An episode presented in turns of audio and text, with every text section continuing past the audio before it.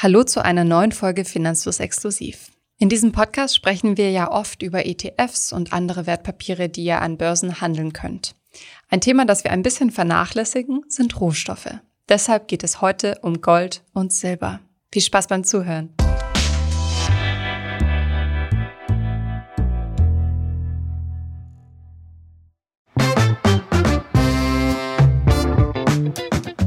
Ich habe persönlich noch nie in Edelmetalle investiert und finde die Idee, einen Goldbarren zu Hause zu haben, ehrlich gesagt ein bisschen befremdlich. Aber ich weiß, dass es eine sehr wichtige Assetklasse für viele Menschen ist, die wir uns heute deshalb mal genauer anschauen. Es geht darum, ob Gold wirklich so krisensicher ist, wie es immer gesagt wird. Es geht darum, was man beim Investieren in Gold und Silber beachten muss. Und außerdem werde ich mit einem Community-Mitglied sprechen, mit Raphael, der seit ungefähr einem Jahr in Silber investiert und mir erzählt, warum er glaubt, dass das eine clevere Entscheidung war. Ich beschränke mich in dieser Folge auf Gold und Silber. Natürlich gibt es noch weitere Edelmetalle, in die ihr investieren könnt und die natürlich ihre spezifischen Eigenschaften, Vor- und Nachteile haben. Schauen wir zunächst mal, was die Unterschiede und Besonderheiten von Gold und Silber im Vergleich zu anderen Assetklassen wie Aktien sind. Ich habe hier eine kleine Übersicht ohne Anspruch auf Vollständigkeit. Du kannst Gold, Silber und andere Edelmetalle physisch als Barren oder Münzen kaufen. Das geht bei ETFs natürlich nicht. Die sind äh, rein digital zu handeln. Gold und Silber bringen keine Dividende. Gewinne und Verluste entstehen dir also allein durch Kursschwankungen und du musst entsprechend Anteile beziehungsweise Barren oder Münzen verkaufen, um an deinen Gewinn ranzukommen. Gold und Silber sind beide nur begrenzt physisch verfügbar und haben allein dadurch eine Dimension, die zum Beispiel bei Aktien nicht gegeben ist. Das heißt, es gibt nur so und so viel Gold auf der Welt und wenn du einen Goldbarren besitzt, bist du eben Teil dieser Besitze. Bei Gold im Spezifischen ist es so, dass Gold ziemlich volatil ist und nicht dem Aktienmarkt entsprechend steigt. Das heißt, wenn der weltweite Aktienindex steigt, heißt es oft sogar, dass der Goldmarkt sich dem entgegen entwickelt. Und das betrachtet man im Positiven gesehen, aber auch in Krisen. Und zwar ist Gold, wie ich vorhin schon angedeutet habe, da für viele Anleger ein sicherer Hafen. Und der Goldkurs steigt. Und so war es zum Beispiel auch bei der Corona-Pandemie. Und es ist auch jetzt wieder bei der Ukraine-Krise bzw. dem Ukraine-Krieg. Bei Silber ist das ein bisschen anders. Das nochmal, um das davon zu trennen. Bei Silber ist es so, dass es in der Produktion vieler Güter zum Einsatz kommt. Es ist also ein industriell wichtiger Stoff, der zum Beispiel bei der Produktion von Laptops, Smartphones, aber auch Photovoltaikanlagen zum Einsatz kommt. Das heißt, wenn du in Silber investierst, kann es auch deshalb interessant sein, weil das eben eine industrielle Bedeutung hat. Darüber spreche ich später auch nochmal mit Raphael im Interview, der in Silber anlegt. Dieser Unterschied zwischen Silber und Gold, also dass Silber eben ein industriell wichtiger Stoff ist, hat übrigens auch eine wichtige Folge, und zwar für die Steuer. Wenn ihr in Silber oder Gold anlegt, solltet ihr das unbedingt beachten. Und zwar ist es so, dass auf Metalle wie Platin, Silber oder Palladium eine Mehrwertsteuer fällig wird. Das heißt, wenn ich Silber kaufe, muss ich darauf eine Mehrwertsteuer entrichten von 7 oder 19 Prozent, je nachdem.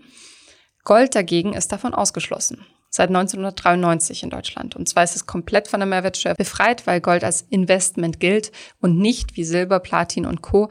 als Industrierohstoff. Wer Goldbarren und Münzen kauft und später mit Gewinn verkauft, zahlt auch auf die Rendite keine Steuern. Die Bedingung dafür ist die Haltefrist von einem Jahr. Also nach einem Jahr dürft ihr steuerfrei Gewinne einheimsen. Das ist ja auch bei Kryptos so. Beim indirekten Investment in Gold über Goldwertpapiere, also über Zertifikate und ähnliches, wird eine Abgeltungssteuer fällig, also eure ganz normale Kapitalertragssteuer. Allerdings entfällt die, wenn die Papiere mit Anspruch auf eine tatsächliche Goldlieferung verbunden sind und auch da wieder Haltefrist von einem Jahr. Wir haben ja gerade eine Zeit der erhöhten Inflation, zuletzt über sieben Prozent in Deutschland. Und da sorgen sich natürlich viele Menschen um ihr Vermögen.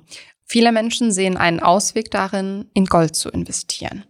Ist das aber wirklich eine clevere Entscheidung? Nun, diese Frage werde ich euch hier nicht beantworten können, aber es gibt durchaus Argumente, die dafür sprechen, dass Gold eine gute Beimischung sein könnte, um sich vor Inflationen zu schützen.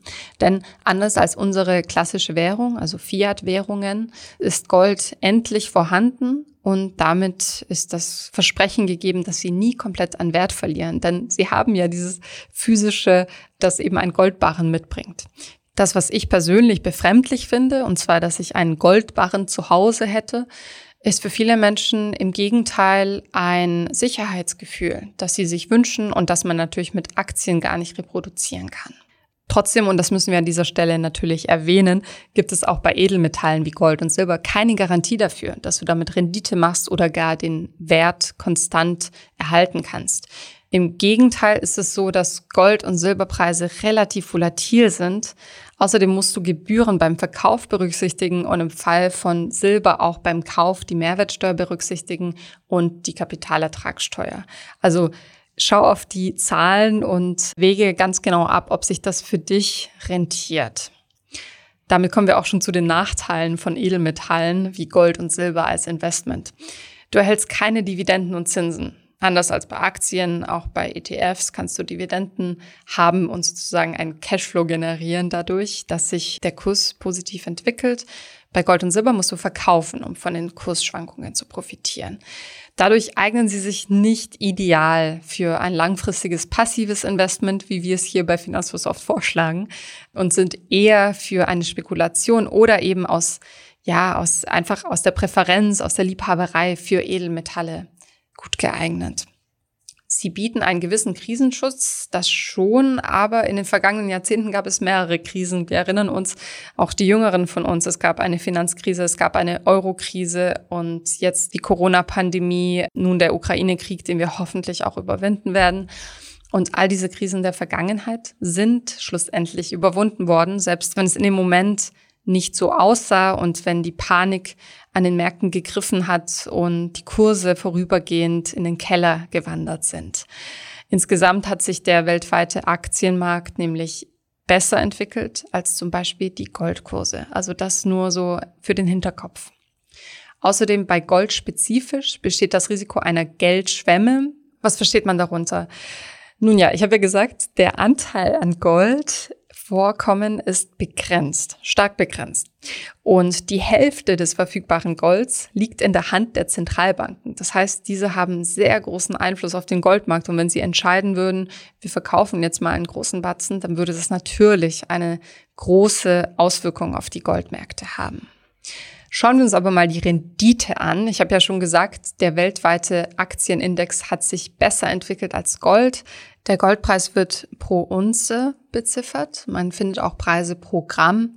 Und seit 2010, ich habe mir die Zahlen herausgesucht, ist es so, dass Gold jetzt auf einem neuen Hoch ist im Jahr 2022 im Frühjahr und ist eben in der Krisephase 2016, 2018 stark eingebrochen, dann wieder raufgeklettert, dann mit der Corona-Krise erstmal wieder runter, dann stark hoch als natürlich die Aktienmärkte runter sind. Wie gesagt, das entwickelt sich nicht parallel, sondern oft entgegen dem weltweiten Aktienmarkt. Und beim Silberkurs kann man eine andere Entwicklung beobachten. Und zwar ist es auch bei Silber so, dass man den pro Unze bemisst, alternativ pro Gramm. Und 2010 habe ich mir auch hier als Startpunkt ausgewählt. Im Januar 2012 gab es ein Hoch und das Tief äh, wurde dann erreicht im Januar 2016 und dieses Hoch wurde seither nicht mehr erreicht. Also im Januar 2022 kamen wir auf ungefähr 25 US-Dollar pro Unze. Natürlich sind die Silberpreise um einiges niedriger als die Goldpreise. Also der Goldpreis pro Barren liegt aktuell ungefähr bei 1950 Euro. Ihr seht, Gold ist natürlich, weiß jeder, mehr wert als Silber was allerdings, wenn man es bedenkt, auch weniger Lagerung bedeutet. Denn es ist leichter, einen kleinen Goldbarren von ein paar Gramm zu lagern, als ein Kilo Silbermünzen. Das könnt ihr euch ja selber denken.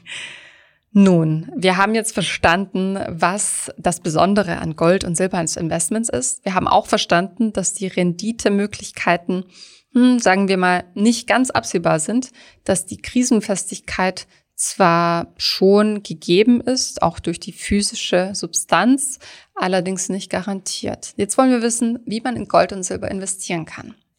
Du kannst entweder direkt in Gold und Silber investieren, und zwar bei einem Gold- oder Silberhandel in deiner Nähe oder online. Da gibt es sehr viele Portale. Schaut deshalb genau hin, dass es seriös ist. Schaut auf Prüfzeichen.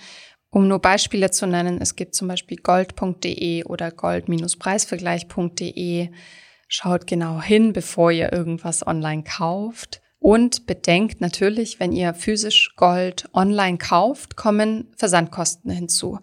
Das heißt, überlegt euch zweimal, ob ihr in kurzer Zeit mehrfach bestellen möchtet oder spart lieber den Betrag, den ihr gerne in Gold investieren möchtet oder in Silber investieren möchtet und kauft es auf einmal, dann spart ihr euch diese hohen Kosten.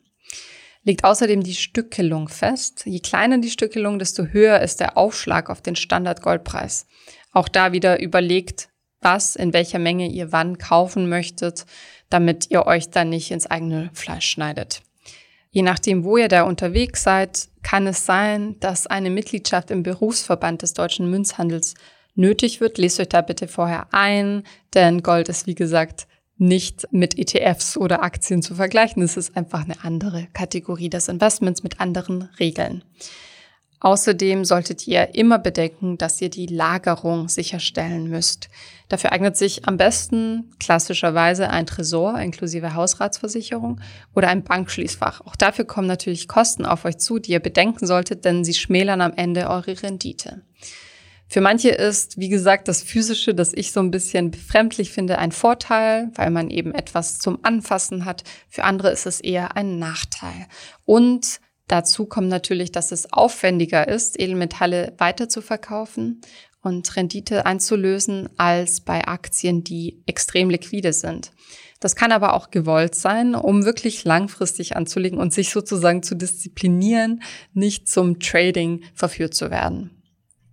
Neben diesen direkten Investments könnt ihr auch indirekt in Edelmetalle investieren, zum Beispiel via ETCs, also Schuldverschreibungen. Hier gibt es Stand heute ungefähr 20 Angebote in Deutschland. Alternativ gibt es auch Fonds und Derivate wie Futures und Optionen. Dazu hatten wir schon mal in einem Podcast gesprochen. Wenn ihr nicht wisst, was Futures sind, dann hört euch diese Folge an. Ich packe euch den Link in die Show Notes. Gold-ETFs klingt zwar super interessant, gibt es aber nicht in Deutschland. Denn in Deutschland gibt es die Regel, dass ETFs nicht nur einen einzigen Wert abbilden dürfen. Sprich, für Gold ist das nicht möglich. Im Ausland gibt es das aber durchaus.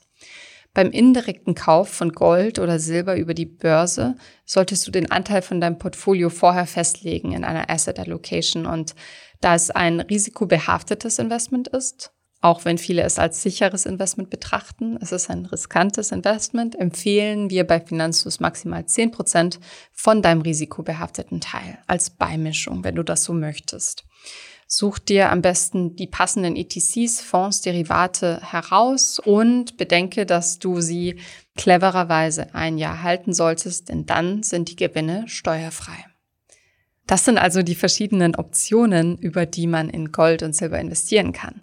Doch wie sieht's in der Praxis aus? Das erzählt mir jetzt Raphael, den ich in unserer Discord-Community entdeckt habe. Raphael handelt seit ungefähr einem Jahr mit Silber, ist erst 22 Jahre alt, kennt sich aber schon ganz schön gut aus.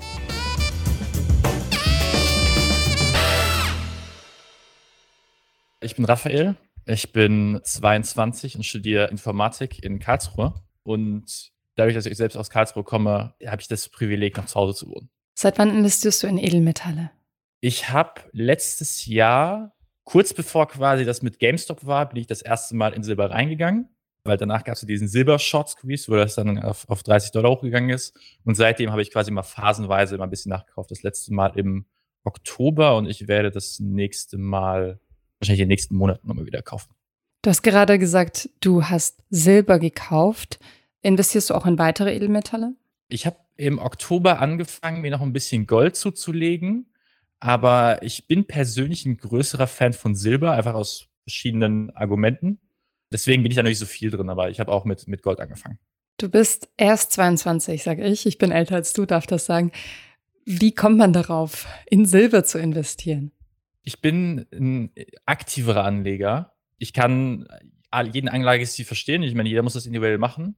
Aber für mich spricht aus aktueller Sicht sehr viel für Silber. Also für, also für Edelmetalle, aber vor allem für Silber.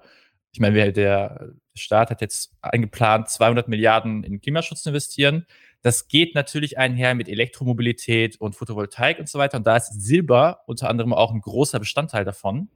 Und dadurch, dass quasi Biden auch auf äh, klimaneutral umsteigen wollte, und das eben großer, großer, großes Argument für mich ist, hat Silber eben 70 Prozent Anteil an der Industrie. Und da bin ich unter anderem äh, deswegen reingegangen, weil das sehr viel ausmacht. Und wenn du in der Industrie relativ viel benutzt wird, dann steigt die Nachfrage dementsprechend auch, eben weil wir in diese äh, klimaneutralere Wirtschaft wechseln. Das ergibt viel Sinn, also auch, dass du dir die globalen Zusammenhänge und die Substanzen, die man brauchen wird in der Industrie der Zukunft anschaust. Aber wann hast du das erste Mal diesen Gedanken gefasst? Wann hast du das erste Mal davon gehört und gedacht, ach, das könnte was für mich sein? Ich habe tatsächlich Anfang 2020, als der Lockdown anfing, angefangen, mich mit dem Investieren zu beschäftigen. Ich hatte vorher schon relativ viel damit zu tun. Äh, ich habe Börsenspiele gemacht, ich habe mal ein bisschen was getestet gehabt, kurz nach dem Abi. Und dann habe ich gedacht, hm, ich habe jetzt ein bisschen Geld über, was mache ich jetzt damit? Und ich weiß nicht, ich war immer, das kam so ein bisschen, ein bisschen von meiner Mutter, ja, hol dir auch ein bisschen Silber. Ich dachte, was, was soll ich denn mit Silber? Ja, dann habe ich mich da so ein bisschen reingearbeitet und ich habe mir quasi, das war 2020, habe mir das gesagt, ja komm, ich warte noch. Ich wollte mal testen, ob ich nicht ein bisschen was kaufen kann. Nur 2020, dadurch, dass das, das quasi war ja alles im Tief, ich konnte gar nichts kaufen. Es war nichts verfügbar, die Nachfrage war zu hoch oder das Angebot war zu niedrig und ich konnte einfach nichts kaufen. Dann hat hm. sich das erst wieder äh, Januar 2021 ergeben. Und ich habe vor kurzem geguckt, weil ich jetzt dieses Jahr nochmal kaufen wollte. Bei meinem Edelmetallhändler des Vertrauens gab es keine Münzen mehr, die, die ich haben wollte. Gab es nicht mehr. weil das Angebot einfach zu niedrig ist. Da hast du einen offenbar einen guten Zeitpunkt gefunden und bist ja, wie wir jetzt wissen, doch noch rangekommen an Münzen. Wie yeah, läuft das überhaupt? Du hast gerade gesagt, den Edelmetallhändler deines Vertrauens. Also ich habe noch nie Edelmetalle gekauft. Wie machst du das? Ganz praktisch. Es gibt zwei Möglichkeiten. Entweder man bestellt das Ganze, also man, man geht zu einem seriösen Händler. Also ich würde jetzt nicht von irgendeinem, ich kann sagen, der auch irgendwie Briefmarken sammelt und sonstiges gibt es bei mir auch in der Stadt. Da würde ich nie also wenn ich investiere, würde ich das nie machen, weil investieren sind ja immer, ist immer andere Summen, als wenn ich mal ein bisschen was als Geschenk kaufe oder so. Äh, ist auch ein nettes Geschenk.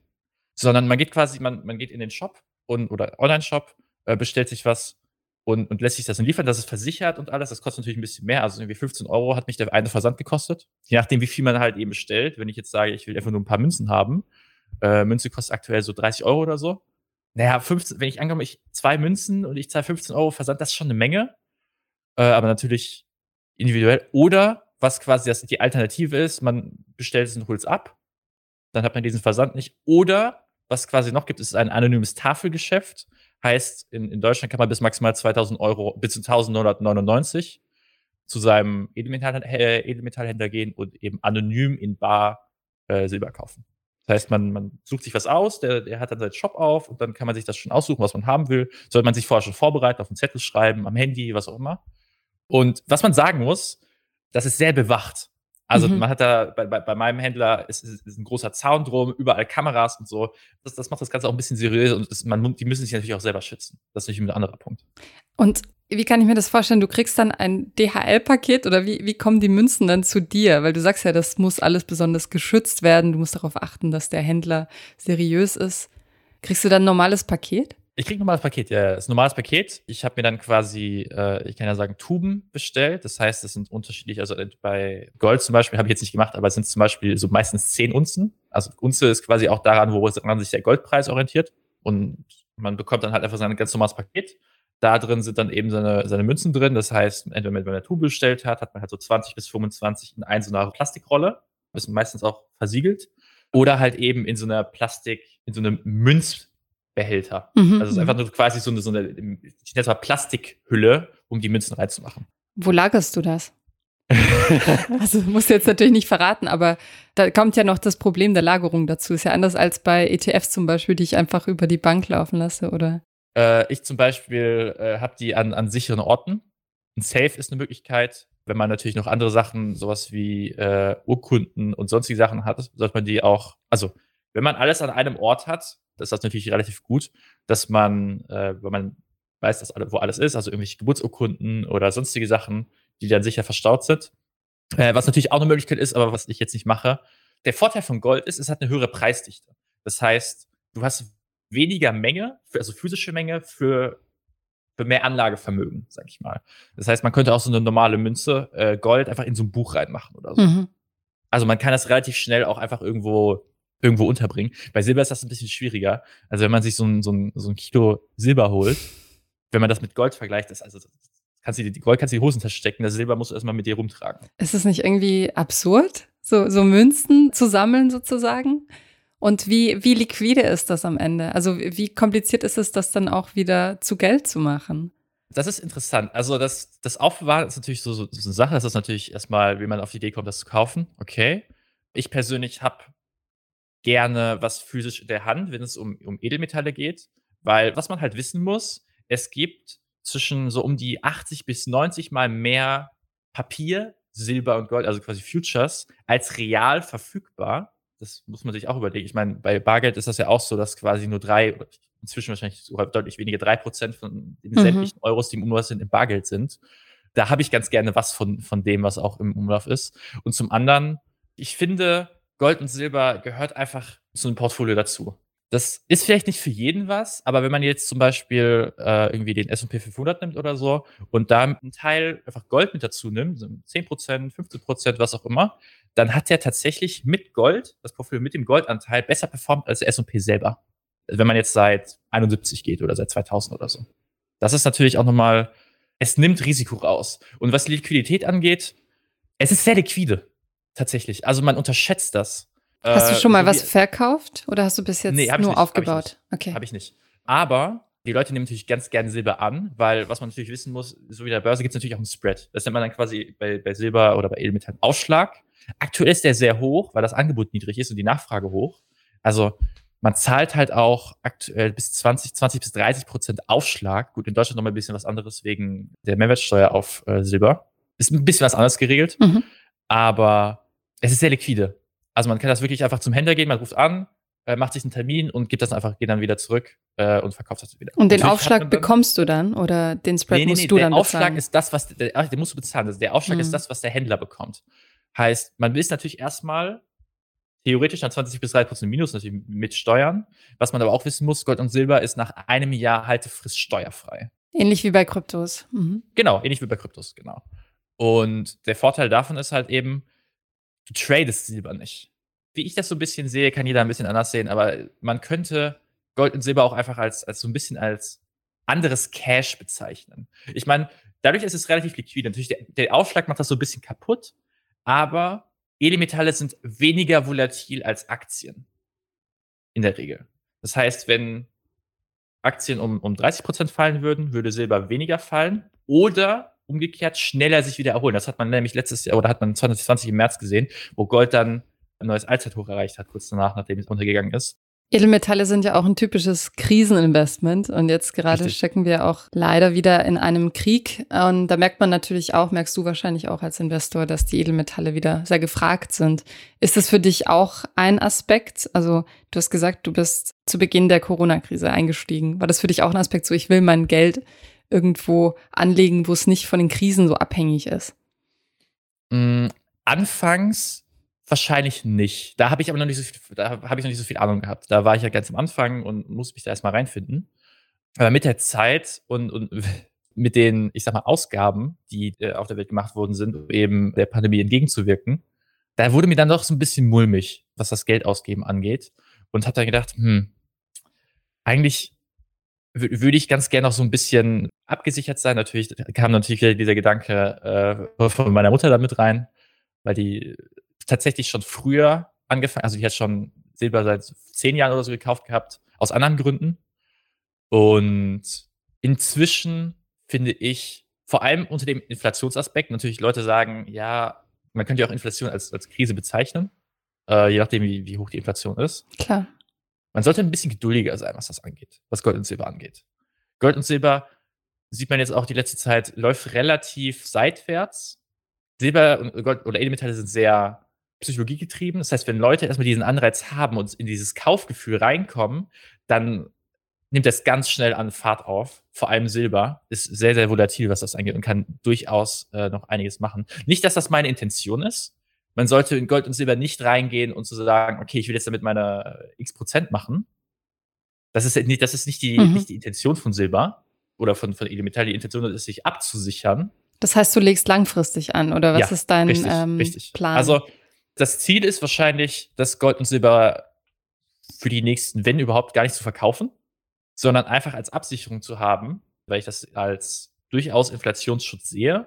Vor allem jetzt unter der aktuellen Inflation. Wir sind jetzt bei über sieben Prozent.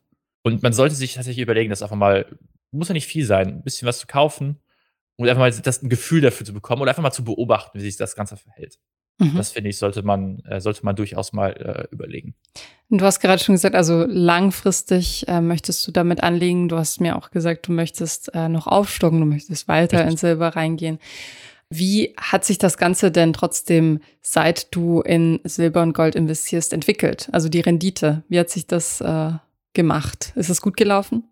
Man muss ja sagen, ich habe quasi letztes Jahr angefangen. Das war jetzt auf ein Jahressicht. Das war jetzt mehr oder weniger plus minus null wenn man gut natürlich noch den Abschlag, aber plus minus null. Das ist natürlich nicht so hervorragend. Aber wenn man das quasi, wenn man gar nicht investiert hätte, wäre das im Prinzip genau das gleiche gewesen. Nur hätte man quasi da nochmal den Inflationsabschlag gehabt, äh, was natürlich nicht so geil gewesen wäre. Mit, mit 7, äh, über 7 Prozent jetzt über das Jahr hinweg. Aber man wäre auch kein Risiko eingegangen. Richtig.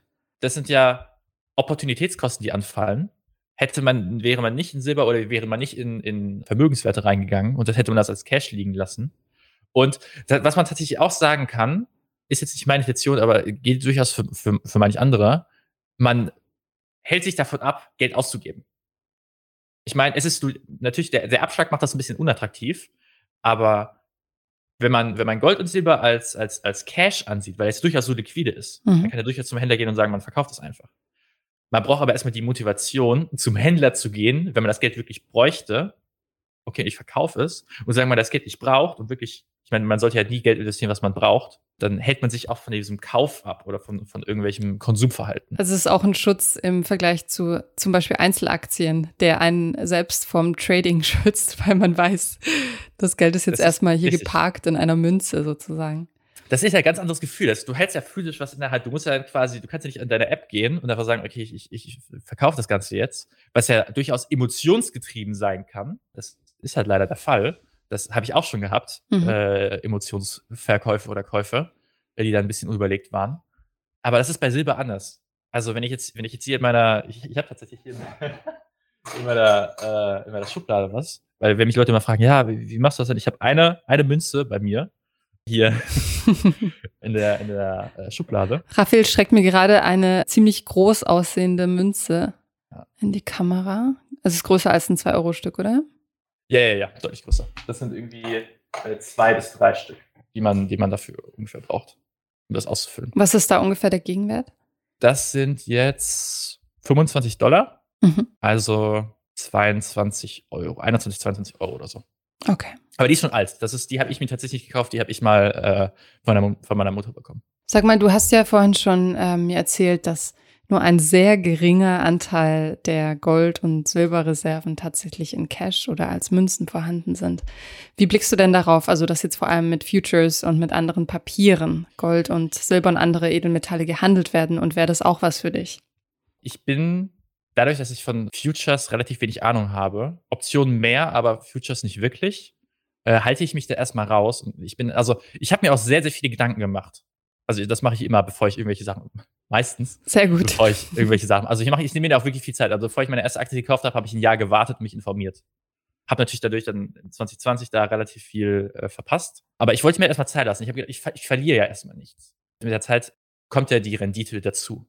Aber was man ja auch sagen muss, äh, größere Banken, ohne jetzt irgendwelche Namen zu findet man bei Google, haben durchaus schon Anzeigen bekommen oder halt, oder halt Verfahren gehabt, eben wegen Manipulation vom Gold- und Silberpreis, was eben mit diesen, mit diesen Futures gemacht wird. Mhm. Äh, unter dem Aspekt äh, bin ich doch ganz gerne in den physischen Sachen drin, weil mit Derivaten hat man immer so ein Gegenparteienrisiko. Das habe ich mit, habe ich mit physischem Silber nicht. Das ist meins, das habe ich in der Hand und ich kann es einfach tauschen. Und dann kann mir, kann mir mein Broker sagen oder meine Börse sagen, oder halt eben da, wo ich die, die, äh, das Wertpapier handle, tut uns leid. Geht nicht. Ich meine, Mhm. Futures ist zwar ein Vertrag, aber wenn ich jetzt zum Beispiel irgendwelche, gibt's ja durchaus auch bei, bei Neo-Brokern irgendwelche Knockouts oder Optionsscheine oder sonstige Sachen handel, habe ich das Gegenparteienrisiko. Und was durchaus schon vorgekommen ist, jetzt unter dem, äh, auch was bei Nickel passiert ist, dass die, dass die Börse oder dann einfach der Anbieter sagt, nee, wir nehmen es nicht mehr an. Oder, oder wir, wir liquidieren das, aber du kannst jetzt nichts mehr mitmachen. Und mit physischem Silber habe ich das nicht, weil ich keine Gegenpartei habe. Ich habe nur das Silber. Ja, also ganz wichtiger Punkt, den du da ansprichst mit dem Kontrahentenrisiko. Wir hatten auch eine Folge über Futures, also da muss man sich schon auskennen damit, was man macht, wie du sagst. Und das ist nochmal eine andere Nummer. Sag mal, du hast jetzt mehrfach erwähnt, du investierst auch in Aktien, beziehungsweise was sind deine anderen Assetklassen? Ich bin sonst eigentlich hauptsächlich in Aktien drin, also gemischte Sachen. Also ich habe tatsächlich noch äh, Meme-Werte. Also äh, ich bin nicht da eigentlich, ich bin nicht hoch eingestiegen, ich bin woanders. Aber ich habe tatsächlich noch, noch ein, zwei Meme-Werte und sonst hauptsächlich tatsächlich äh, eher so Small Caps, wobei ich, wie gesagt, eher so ein, so ein aktiverer Anleger bin und auch mehr unter den aktuellen Umständen in, in Rohstoffe die nächsten Jahre reingehen werde. Nicht in Gold- und Silberaktien, vielleicht, bin ich mir noch nicht ganz sicher, aber vor allem in sowas wie auch Uran oder äh, auch Nickel oder so. Okay, und welchen Anteil haben Edelmetalle aktuell in deinem Portfolio, beziehungsweise welchen sollen sie haben in der Zukunft? Was nimmst du dir da vor? Ich nehme mir tatsächlich kein, also welchen Wert sie haben sollen, nehme ich mir tatsächlich nicht fest, sondern ich kaufe einfach immer das, was ich gerade kann. Das, das kann irgendwie äh, alle zwei Monate sein, dass ich mal da was kaufe oder, oder immer im Quartal oder jeden Monat. Das wird sich dann entscheiden. Ähm, aber aktuell nehmen sie tatsächlich den größten Teil ein. Also es sind noch über 50 Prozent tatsächlich. Okay. Ja. Dann würde ich dich äh, zu guter Letzt noch gerne nach deinen Tipps für all diejenigen fragen, die gerne in Edelmetalle investieren wollen und noch nicht so ganz genau wissen, wo sie anfangen sollen. Ich bin ein großer Fan von äh, Robert Kiyosaki und er hatte vor kurzem da auch ein Interview mit Rick Rule, der auch zu, zu Edelmetallen und also über Gold und Silber und auch über, über Rohstoffe geredet hat. Das war sehr, sehr interessant. Also ich würde vor allem bei YouTube gucken und da mich einfach mal informieren, Gold und Silber. Da gibt es auch noch ein paar interessante Leute, die darüber reden. Es gibt natürlich auch viele Leute, das, das ist das Problem auch in der, in der Finanzwelt. Es gibt auch viele Leute, die einfach Schwachsinn reden und, und, und jetzt nicht so wirklich Mehrwert bieten. Und, und auf sowas muss man aufpassen. Vor allem, dass Leute nicht einem irgendwas verkaufen, dass man nicht auf irgendwelche Ads klickt, weil das ist ja auch ganz gerne der Fall, wenn man quasi personalisierte Werbung hat, dass man nicht da irgendwie Gold kaufen rechts draufklickt und man sich vor allem, wenn man dann sich entschieden hat, okay, ich will jetzt die und die Münze kaufen oder ich möchte Barren, also einen kleinen Barren oder sonst irgendwas kaufen, dass man Preise vergleicht. Das ist auch ganz wichtig, dass man sich erstmal umguckt, okay, in meinem Umfeld oder so in meiner Gegend, habe ich da irgendeinen Edelmetallhändler? Wie viel, wie viel kostet das da denn? Was sind denn die großen Edelmetallhändler, die Gussa oder so oder Kettner? Was sind da denn die Preise und die mal vergleichen? Weil der Aufschlag ist hoch aktuell. Aber unterschiedliche Händler nehmen unterschiedlichen Aufschlag und da sollte man auf jeden Fall darauf achten, dass man nicht da den nimmt, der noch mal ein bisschen zu viel verlangt. Das ist ganz wichtig. Warum sollte man in Rohstoffe investieren, wenn man, wie ich zum Beispiel, bisher nur in Aktien und ETFs investiert? Mm, Ich finde, das sollte man eher individuell festlegen. Also wenn man sich unwohl fühlt mit Edelmetallen und Rohstoffen, dann sollte man das nicht machen, weil man braucht ja immer eine Intention dahinter. Und wenn die Intention jetzt ist, okay, jetzt ein Argument bei Silber zu- von mir zum Beispiel war ja, dass durch Photovoltaik, Elektromobilität und so weiter die Nachfrage nach Silber steigt. Anderes Argument ist Inflation. Wenn man das quasi nicht so sieht, ich meine, man kann ja im Internet auch immer nach Argumenten für oder gegen Silber schauen, das so ein bisschen abwiegen, ob das einem, ob das einem zustimmt oder nicht. Aber ich finde, das ist immer individuelle Präferenz. Ich würde jedem empfehlen, ein bisschen was reinzunehmen, so dass man sich wohlfühlt. Aber wie viel und ob man dann am Ende wirklich was reinnimmt, muss man immer selber entscheiden, finde ich. Man sollte keine Leute zu irgendwie irgendwelchen äh, Kaufentscheidungen bringen, zwingen, was auch immer, wenn man sich nicht wohlfühlt. Sehr das guter ist ganz Punkt. wichtig. Ja, vielen Dank, dass du uns ähm, ja ganz entspannt darüber aufgeklärt hast, wie man in Edelmetalle investiert und ähm, deine Erfahrungen geteilt hast. Also mir hat das wirklich äh, einige neue Punkte gebracht. Vielen Dank, Raphael. Gerne.